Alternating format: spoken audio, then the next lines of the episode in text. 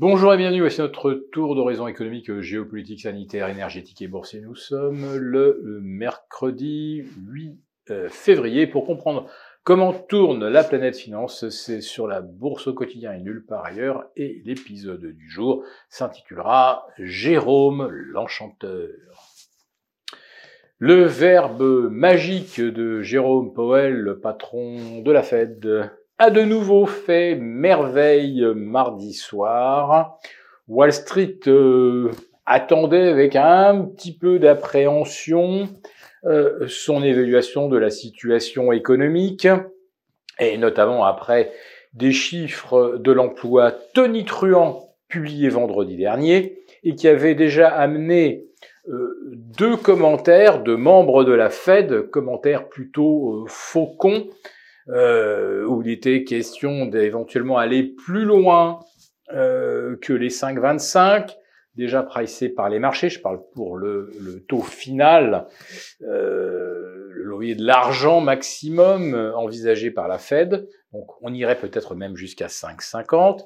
Et vous avez même un, un Neil Kashkari pour expliquer que euh, si jamais l'inflation ne refluait pas, ou en tout cas pas autant euh, qu'attendu, on serait peut-être obligé de réaccélérer euh, en matière de hausse de taux d'ici la fin de l'année. Bon, euh, c'est une hypothèse dans laquelle pas grand monde ne croit pour l'instant, mais imaginez qu'on ait encore 400 000 créations d'emplois en février et des salaires qui se mettent à dériver à plus de 5% en rythme annuel, il ne faudra pas très très longtemps pour recalculer l'inflation après une petite pause, c'est vrai, qui se dessine grâce notamment à la baisse du prix du gaz et maintenant du pétrole. Un pétrole revenu de 88 à 82 pour à 82 dollars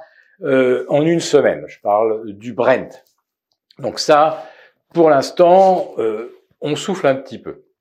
Alors, ce qui fait que euh, Monsieur Powell a vraiment rassuré les marchés hier soir, c'est qu'il a bien confirmé qu'il y avait une dynamique baissière sur les prix et qu'elle devrait se poursuivre.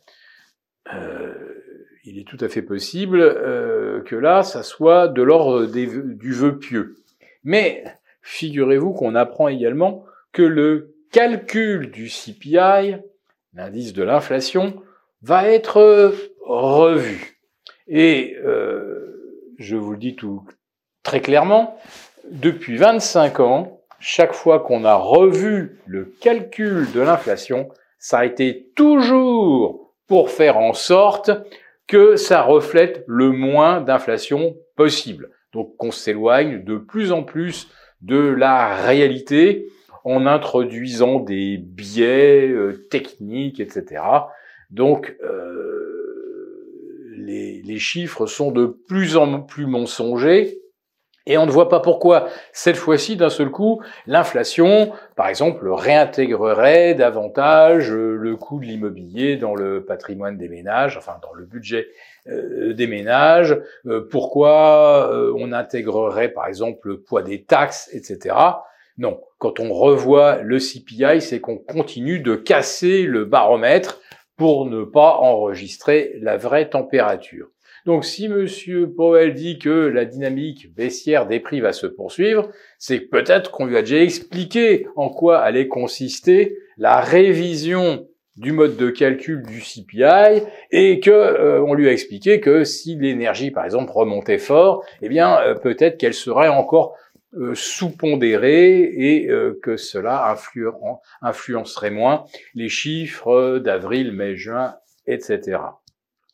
Bon, en fait, pourquoi euh, Wall Street a-t-il réagi de façon aussi positive mardi soir? C'est tout simplement parce que à chaque déclaration de Jérôme Powell, le marché ne prend que ce qui l'arrange. Quand M. Powell dit que si l'inflation doit aller au-delà des objectifs on montera également les taux.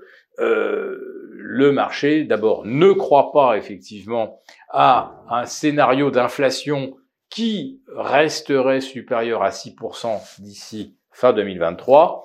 Et les marchés, donc, s'accrochent à chaque euh, allusion à une baisse de l'inflation qui alimente le euh, scénario d'une baisse du loyer de l'argent.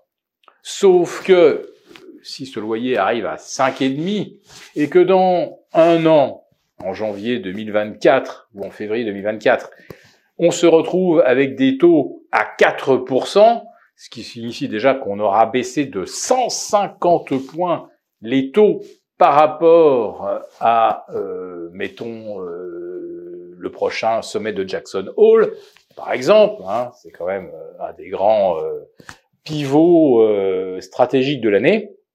Est-ce qu'on peut vraiment imaginer 150 points de baisse de taux et même avec ces moins 150, est-ce qu'à 4%, le loyer de l'argent favorisera éventuellement de la croissance aux États-Unis? Euh, Il est quand même permis d'en douter.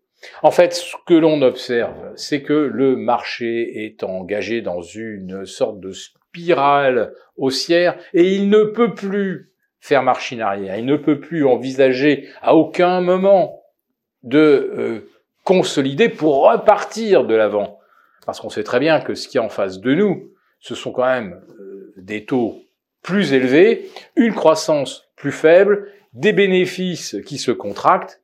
Autrement dit, vous l'avez bien compris, pas une fois en un siècle et demi, les marchés, à l'image de ce qu'on observe aujourd'hui, n'avaient réussi à progresser avec des taux qui montent, une croissance qui baisse, même si elle baisse moins que prévu, et des profits qui vont se contracter parce qu'évidemment, euh, les entreprises avec euh, un loyer de l'argent à 5% sont forcément moins rentables que lorsque l'argent était gratuit. C'est une telle évidence que bien sûr les marchés aujourd'hui ne peuvent plus se permettre d'y faire face au risque de corriger.